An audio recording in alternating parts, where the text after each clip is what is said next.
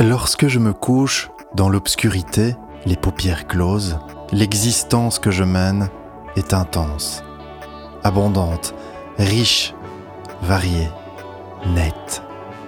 Elle est une nouvelle réalité, aussi importante que celle partagée maintenant avec vous. Consciemment, inconsciemment, aussi loin que je me souvienne, cette vie nocturne m'a toujours inspiré et guidé. Enfant, j'en parlais peu. J'avais conclu, peut-être à tort, que les adultes considèrent sans valeur les rêves et le sommeil, en dehors du repos nécessaire apporté au corps. Même si l'humain passe 27 années à dormir, soit le tiers de sa vie, les questions que je posais à ce sujet ne recevaient que des réponses confuses.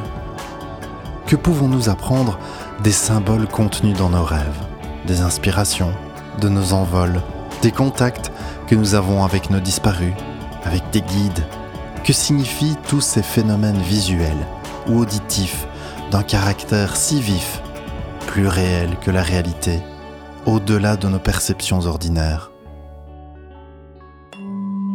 Adulte, j'ai découvert que sortir de son corps la nuit, revivre des souvenirs inconscients, recevoir des messages d'ailleurs, toutes ces choses étaient extrêmement courantes, partagées par d'autres et connues depuis la nuit des temps.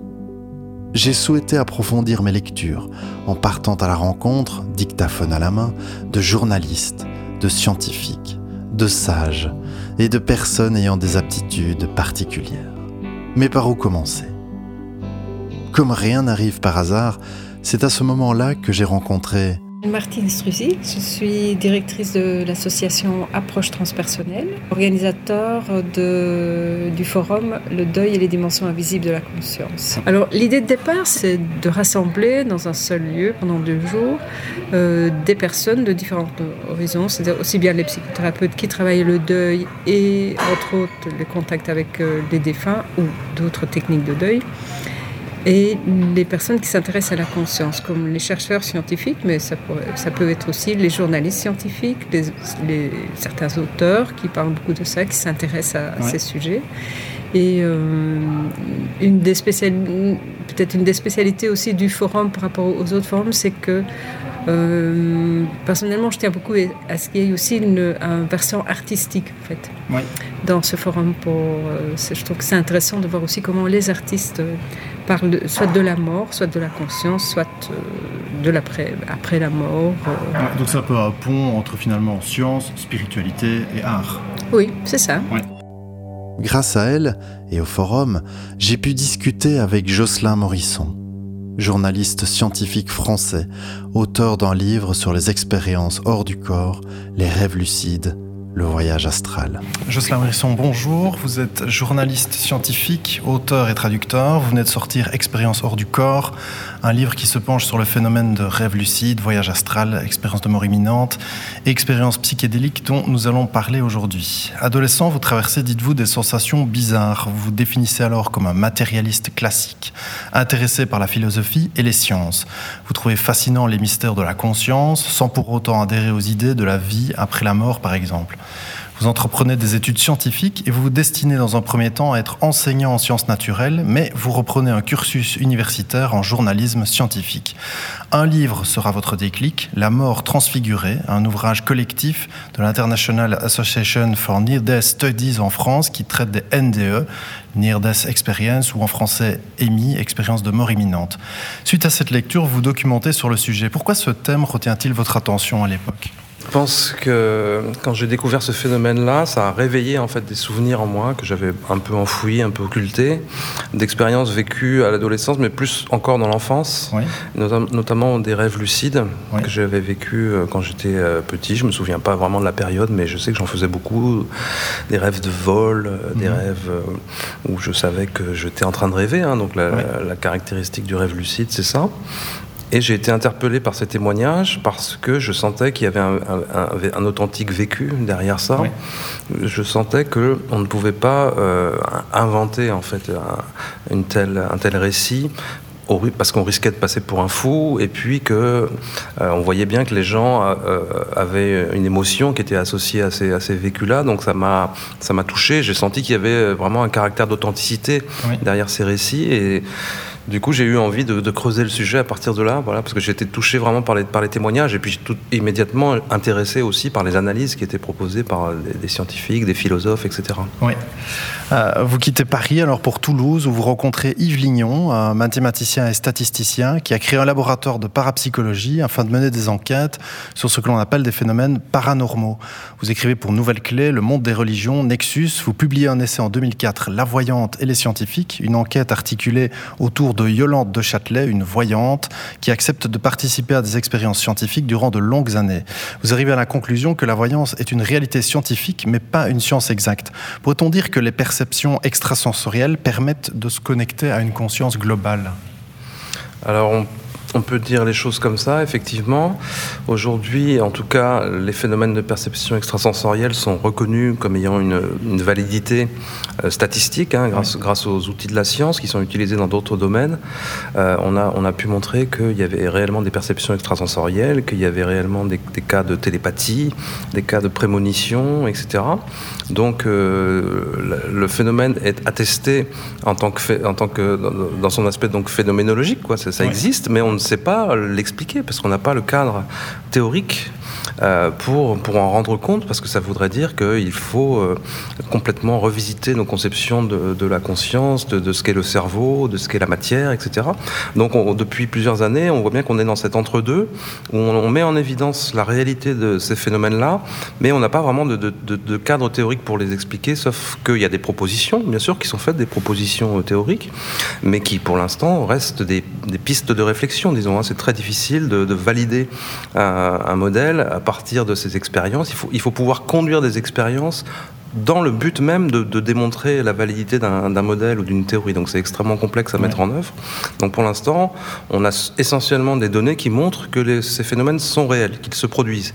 Et, qu'ils se produisent, mais sans que les personnes les contrôlent non plus de manière euh, totale. C'est-à-dire que ça reste... Euh, plus ou moins spontané. Il y a des conditions dans lesquelles se mettre, des états modifiés de conscience, par exemple, qui sont propices à la survenue d'expériences de, voyance, de prémonition, etc. Mais on voit bien que c'est un phénomène qui est un peu fuyant aussi, que, que les gens ne maîtrisent pas à volonté comme ça. Ou... ne sait pas le refaire systématiquement. Exactement. Et puis c'est la même chose pour les, gens qui disent être médiums, qui sont en relation avec l'au-delà ou ce genre de choses. On a des, témoignages qui sont troublants, mais on voit bien que c'est pas quelque chose qui se, qui se maîtrise de manière parfaite. Donc, euh, donc il y a encore beaucoup de travail à faire Hein. En 2018, vous publiez L'ultime convergence. Votre point de départ est une question l'humanité sombre-t-elle dans une folie collective qui plonge le monde dans le chaos? Dans ce livre, plus que jamais d'actualité, on va parler comme ça. Vous affirmez que la spiritualité ne s'oppose désormais plus à la science ni à la raison. Nous sommes, écrivez-vous, reliés aux autres et à la nature par des liens invisibles mais réels et puissants. Est-ce que la solution pour repenser les relations et empêcher une régression de l'humanité, c'est la spiritualité? Pour moi, la spiritualité, c'est effectivement la voie de, salut, dans la mesure où c'est la seule chose qui donne du sens à l'existence, finalement. La difficulté, c'est d'arriver à penser la spiritualité en dehors des religions. Non pas contre les religions, mais au-delà d'elles, ou, ou, alors en, en, amont d'elle. C'est-à-dire que la, spiritualité, pour moi, c'est commun à toutes les, à toutes les grandes religions. Euh, les religions sont des formes de, spiritualité qui sont liées à des cultures, à des contextes historiques et culturels, etc. Mais euh, le discours euh, spirituel et la vie spirituelle d'un individu peut, peut se, se réaliser, s'épanouir sans que ce soit nécessairement dans un cadre religieux. Alors la difficulté aujourd'hui, c'est de faire entendre cette nuance-là, parce que quand quand on parle de spiritualité, pour beaucoup de gens qui n'y sont pas sensibles, on peut dire, on est soit dans un registre religieux, soit dans un registre sectaire, où là, il y, a, du danger, il y a de la manipulation, etc. Donc c'est difficile de faire entendre le, fait qu'on peut vivre une spiritualité sans être nécessairement, sans appartenir nécessairement à un courant religieux, et tout en respectant aussi euh, ce que les grandes religions ont à nous dire, parce que dans toutes les religions, il y a nécessairement des parcelles de vérité, on peut dire. Donc euh, euh, la difficulté, c'est qu'elles s'opposent entre elles, c'est qu'elles se contredisent entre elles éventuellement, mais euh, il y, y, a un tronc commun aussi. C'est ce qu'on a appelé la philosophie éternelle hein, en, philosophie. Donc on reconnaît qu'il y a ce, tronc commun qui est qui, qu'on retrouve dans tous les grands courants religieux et auquel on peut adhérer en étant simplement un citoyen euh, éveillé, ouvert, qui peut aussi s'intéresser à la science, qui peut s'intéresser à plein de choses, et, euh, et, y compris aller chercher des choses dans certaines religions, dans certains courants ésotériques, etc. Alors après, il y a le, risque de picorer aussi simplement des éléments à droite à gauche et, de, de, rester dans la, dans la superficialité. Donc l'étape suivante, c'est vraiment de vivre les choses en les intégrant, c'est-à-dire en étant euh, dans une démarche, une vraie démarche spirituelle qui n'est plus uniquement intellectuelle, mais qui est du registre du vraiment du vécu. L'expérience. Voilà, de l'expérience. Donc il faut arriver à passer euh, ces, étapes-là, et on peut vivre une spiritualité laïque. C'est un peu ce que le concept que je défends dans l'ultime convergence, et je ne suis pas le seul. Il y a beaucoup d'auteurs qui ont parlé de cette notion de spiritualité laïque. Donc laïque, voulant dire euh, au-delà des religions respectueuse de toutes les religions, mais euh, qui n'adhère pas nécessairement à un dogme, à une doctrine, à des pratiques, etc. Alors avec Romuald Le Terrier, chercheur en ethnobotanique, vous écrivez deux ouvrages sur le temps, Se souvenir du futur, avec le décotage de messages du futur permettant d'agir sur l'avenir qui n'est pas figé, et Se souvenir de l'au-delà, l'au-delà étant présenté comme un ailleurs hors du temps. Alors comment est-ce qu'on peut se représenter le temps? Pas comme la ligne du temps, j'imagine, des cours d'histoire, mais moi je vois plutôt comme la roue de, l'hindouisme qui, tourne sur elle-même et qui avance. Est-ce que c'est plus euh, vraisemblable, cette vision-là? Moi j'aime bien l'idée effectivement d'un temps euh, cyclique d'un métatemps, d'un temps qui est au-delà du temps, et euh, l'expérience ordinaire que nous avons du temps comme, comme, euh, comme effectivement quelque chose de linéaire, d'orienté, hein, ce qu'on appelle la flèche du temps, mhm. ça c'est simplement lié à notre expérience ordinaire de conscience. Dans, dans, le monde ordinaire, on vit le temps comme, euh, comme euh, progressant de cette façon-là. Mais aujourd'hui, la science elle-même, la physique elle-même nous dit que le temps n'a pas d'existence fondamentale, n'a pas d'existence propre, que c'est quelque chose qui émerge en quelque sorte de la structure de la matière. On nous dit que le temps ne s'écoule pas à la même vitesse selon là où on le mesure. Si on le mesure près, de la, près du sol ou plus en altitude, le temps s'écoule à des vitesses différentes. Donc ça, c'est des choses qu'on savait plus ou moins depuis Einstein, etc. Mais aujourd'hui, c'est complètement validé par la science. Donc le temps n'est pas quelque chose euh, qui est une donnée fondamentale de la physique, et c'est quelque chose dont on peut se passer dans certaines équations de la physique. Donc il y a des expériences qui sont réversibles par rapport au temps. Il y a l'idée que peut-être le futur peut influencer le présent. Ça veut dire que pour que le futur influence le présent, il faut que le futur soit déjà là, d'une mhm. certaine manière, sous forme d'information. On ne sait pas trop comment le, le, formaliser. Mais en tout cas, euh, c'est quelque chose qui aujourd'hui est validé, sinon validé, en tout cas étudié par la physique dans certains types d'expériences comme quelque chose de tout à fait euh, sérieux. Donc c'est intéressant de voir que justement il y avait cette vision des choses qui était déjà présente chez les, chez les peuples racines, notamment dans le, dans le chamanisme. C'est pour ça que dans ce souvenir du futur, on a fait, on a fait ce lien. Euh, votre dernier livre, Expérience hors du corps, se penche, comme le titre l'indique, sur l'association de s'extraire de son corps, de flotter, de voyager vers d'autres contrées. Euh, est-ce que les sorties hors corps sont des illusions produites par le cerveau? Qu'est-ce qui arrive à notre conscience quand nous quittons notre corps?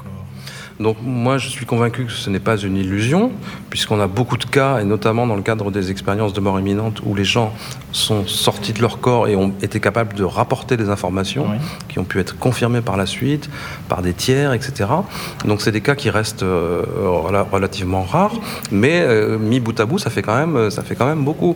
Donc on ne peut pas exclure le fait qu'il y ait effectivement cette possibilité pour la conscience, ou pour une entité qu'on peut appeler autrement, l'âme si on veut, mhm. qui, soit, qui, soit capable capable de, s'extraire du, corps physique, d'exister dans une, autre, une espèce d'autre dimension, et puis euh, de rapporter des informations euh, qui, sont, qui, sont, qui sont valides. Donc, euh, le point de vue matérialiste, bien sûr, consiste à dire que c'est une forme d'illusion, mais il faut pouvoir expliquer comment, dans certains cas, les gens ont pu voir des choses qui se trouvaient cachées sous les tables ou derrière les murs, ou, etc.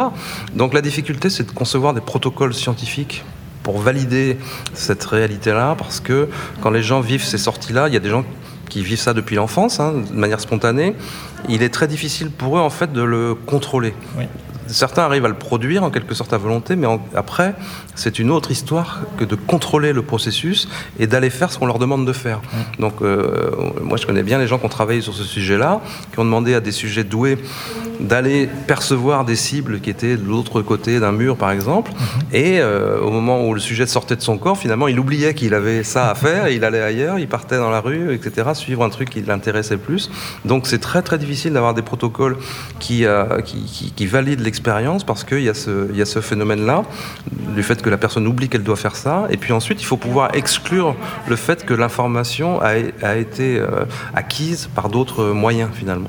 Parce qu'on on parle de vision à distance, on parle de, de télépathie. Est-ce que c'est dans l'esprit de l'expérimentateur que la personne a été chercher l'information? Donc il faut arriver à exclure toutes ces possibilités-là. Donc c'est très très difficile d'avoir une preuve scientifique de la sortie de corps. Mais les gens qui le vivent de manière spontanée depuis l'enfance notamment, ont tous été capables à un moment donné de vérifier que c'était réel. Par exemple, un sujet qui euh, allait chez sa grand-mère euh, alors qu'il s'ennuyait à l'école, donc il sortait de, par la pensée de, son, de son corps, en quelque sorte. Il se retrouvait chez sa grand-mère qui, préparait un plat, un gâteau, quelque chose comme ça, et effectivement, c'était le, plat qu'elle était bien en, train de préparer. Ça, comme ça pouvait être confirmé. Donc tous ces gens-là ont pu faire des vérifications de, de, la réalité du phénomène. Après, il y en a d'autres qui considèrent que c'est une forme de rêve lucide, donc ça ne correspond pas à la réalité matérielle. Finalement, c'est une espèce de réalité parallèle. Donc ça reste ouvert. Le débat reste ouvert entre le fait que ce serait une espèce de réalité alternative, euh, une réalité euh, fantasmagorique qui tient plus du rêve, ou que ce soit euh, la, véritable réalité matérielle dans laquelle on peut se déplacer par la, par la conscience. Euh, lors des sorties hors corps, il est possible de nous observer endormis, même si souvent c'est le meilleur moyen pour retourner dans son corps. Il est également possible de traverser des objets. Si par exemple nous traversons le plafond ou le toit de notre maison, nous passons à l'intérieur des matières, du plâtre, des briques, du bois. Les pièces nous semblent déformées, plus grandes, plus lumineuses, avec plusieurs points de vue en simultané. Euh, alors est-ce qu'il s'agit d'une autre dimension, une quatrième dimension, ce que dans la Kabbale on appelle Aya, une dimension où l'espace et le temps sont dépliés, qui n'est pas concevable dans notre monde à trois dimensions? Alors là, vous me mettez sur une piste parce que je ne savais pas que la Kabbale euh, disait ce genre de choses. je vais creuser cet aspect. oui, on parle d'une quatrième dimension. Il y a le docteur Jean-Pierre Jourdan, donc, qui est le président de Jans France, dont on parlait tout à l'heure, qui, qui a proposé ce modèle dans lequel les, justement les gens qui font une sortie de corps euh, en fait se retrouveraient dans une quatrième dimension d'espace. Et effectivement, cette quatrième dimension d'espace engloberait les, les, trois, les trois dimensions ordinaires. Donc c'est un modèle qui est assez opérant pour expliquer les, sensations, le fait de voir à travers les choses, le fait de voir le, le devant et le derrière des objets, par, comme, donc, comme par un effet de transparence, parce qu'en fait on est dans une dimension qui, englobe les trois, les trois dimensions d'espace. Donc euh, ensuite, c'est difficile euh, là aussi de, le démontrer, mais euh, ce modèle théorique, il est aujourd'hui reconnu comme étant valide, en tout cas comme pistes de réflexion par des mathématiciens, par des, des gens qui, travaillent euh, sur, le, sur le, la, conception, la structure même de, l'espace-temps, des cosmologistes ou des gens comme ça. Donc c'est intéressant parce que ça montre qu'il y a ces, il y a ces réflexions-là qui, sont euh, qui sont prises au sérieux et sur la base de ce, de ce genre de, de phénomène. Donc il y, a, il y, a, de l'espoir, mais il y a encore beaucoup de travail à faire.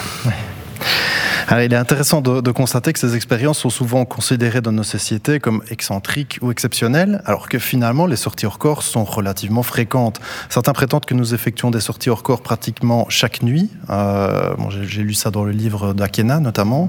Euh, simplement, nous le faisons comme des somnambules et nous n'en avons aucun souvenir. Si on se penche sur les traditions du bouddhisme, de l'hindouisme ou de l'hermétisme, il est même parfois trivial de s'y intéresser. Dans les traditions euh, d'Orient, euh, les religions du Dharma, il y a cette idée que nous, ne sommes pas que le corps, nous sommes beaucoup plus que le corps. Donc euh, l'expérience hors du corps, elle est reconnue comme un phénomène euh, réel, authentique, mais qui est une espèce de distraction sur la véritable voie qui est la voie de l'éveil. La voie de l'éveil spirituel. Le but, c'est de parvenir à l'éveil pour se libérer de la roue des réincarnations, etc. Donc, ces, ces voies-là nous disent que ce phénomène se produit comme une espèce d'épiphénomène d'une vraie démarche spirituelle qui va être orientée notamment sur la méditation, mhm. sur une forme de, pratique religieuse qui passe beaucoup par la méditation dans ces traditions-là. C'est aussi euh, une pratique de dévotion dans d'autres courants, ça dépend, ça dépend des, écoles, hein, mais ça repose quand même énormément sur la méditation. Et donc le phénomène peut se produire comme, comme une espèce de conséquence comme ça, euh, annexe, finalement, d'une authentique démarche. Et ça, c'est intéressant parce qu'il nous dit il ne faut pas rechercher euh, ce phénomène comme une fin en soi. Il ne faut pas le rechercher comme quelque chose de ludique, d'amusant, euh, voilà, pour, pour, pour, aller voir chez son voisin ou sa voisine mhm. ce qui se passe. Si on part du principe que l'âme ou l'esprit ou la conscience, peu importe le nom qu'on lui donne, parvient à s'extraire du corps, peut-être du cerveau ou d'un champ d'énergie, est-ce qu'on peut alors arriver à l'hypothèse que cette âme, cette conscience peut survivre à la mort physique? Bah, c'est tentant de faire le lien, évidemment. Hein. Si, euh, si on est capable de vivre des sorties du corps, c'est en quelque sorte la promesse que cette partie de nous qui existe hors du corps va pouvoir survivre à la mort du corps, évidemment. C'est assez logique de faire, de faire ce lien. Après, on ne peut pas euh, conclure, hein, bien entendu, à ce stade, mais euh, donc ça rejoint ce qu'on qu'on nous dit aussi dans certaines traditions spirituelles ou ésotériques, que nous venons vivre cette incarnation pour, pour apprendre, pour progresser nécessairement. Il y a un phénomène cyclique qui fait qu'ensuite on doit retourner à, l'unité. On revient, on y retourne, on y revient. Le but justement des, religions euh, orientales, c'est de se libérer de, cette, de, ce cycle-là. Donc euh, oui, c'est une promesse de, survie promesse d'immortalité, mais euh, si cette partie de nous qui existe là actuellement dans la matière n'est qu'une portion de ce que nous sommes vraiment, en fait, le reste de ce que nous sommes, on peut dire qu'il est établi euh, en permanence, en dehors de l'espace-temps. Donc il y a mhm. cette part de nous qui va être peut-être l'esprit, par exemple, dans les traditions, qui existe à, chaque instant déjà en dehors de l'espace et du temps, et avec lequel euh, nous devons nous, nous relier de, la manière la plus intime possible. Hein. Donc il y a tout un, travail à faire de toute façon pour, pour comprendre qui nous sommes véritablement. Jocelyn Morisson, merci beaucoup euh, pour cette belle synchronicité entre euh, votre sortie de livre et mon podcast qui traite du rêve. Je trouvais que c'était très très bien. un petit mot pour la fin? Eh bien, écoutez, j'encourage tout le monde à euh, se documenter, à lire des témoignages, à, lire des livres, à lire des choses, mais aussi à essayer de vivre des choses. Parce que la spiritualité, ça peut pas être uniquement euh, euh, au niveau intellectuel. Il faut que ça soit vécu, il faut que ça soit incarné. Donc, il faut, il faut se mettre dans les dispositions pour vivre des expériences, ne serait-ce que des rêves, hein, des, rêves justement qui peuvent être signifiants, qui peuvent être très, très forts, sans que ce soit des expériences extraordinaires, de voyage astral où on va dans d'autres, dans d'autres réalités. On peut vivre des choses très simples, très ordinaires, les synchronicités en font partie, les intuitions du quotidien aussi. Il faut être ouvert à cette dimension-là et on s'aperçoit qu'il y a de la magie en fait dans la vie. Merci.